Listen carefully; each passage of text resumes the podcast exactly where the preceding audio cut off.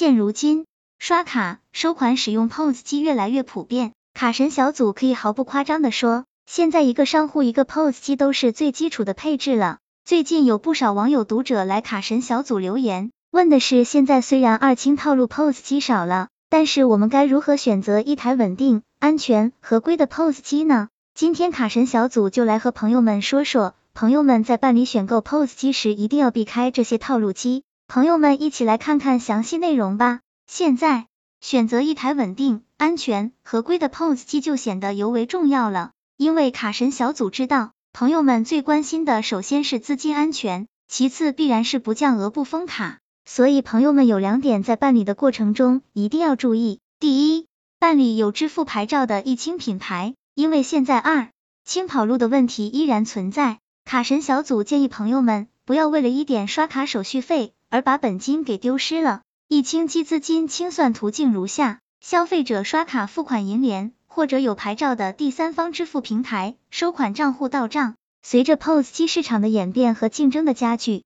市场上就出现了 POS 机二清机，也就是没有支付牌照的公司，实际上没有这个牌照是没有清算资格的。二清机资金清算途径如下：消费者刷卡付款，银联或者有牌照的第三方支付平台。第三方账户收款账户到账，由于清算过程中有人工干预，资金是有一定的安全隐患的。第二，拒绝超低费率 POS 机卡。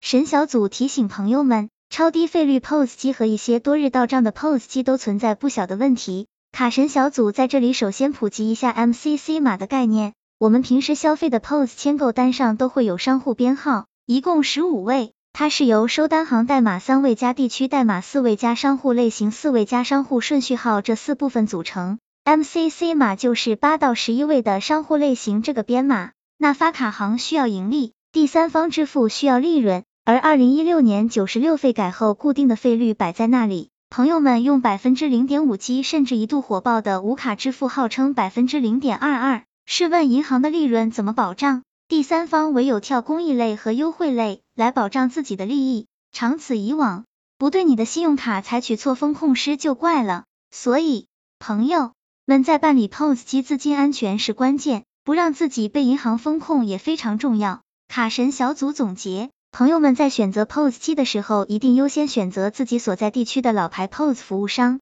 卡神小组希望朋友们在选择 POS 机的时候，都是因为安全有保障，而不是因为费率吸引你。积聚包邮等没价值的东西。卡神小组最后和朋友们啰嗦一句：你惦记着这费率的时候，有人惦记着你的本金。希望这个资料对朋友们有所帮助。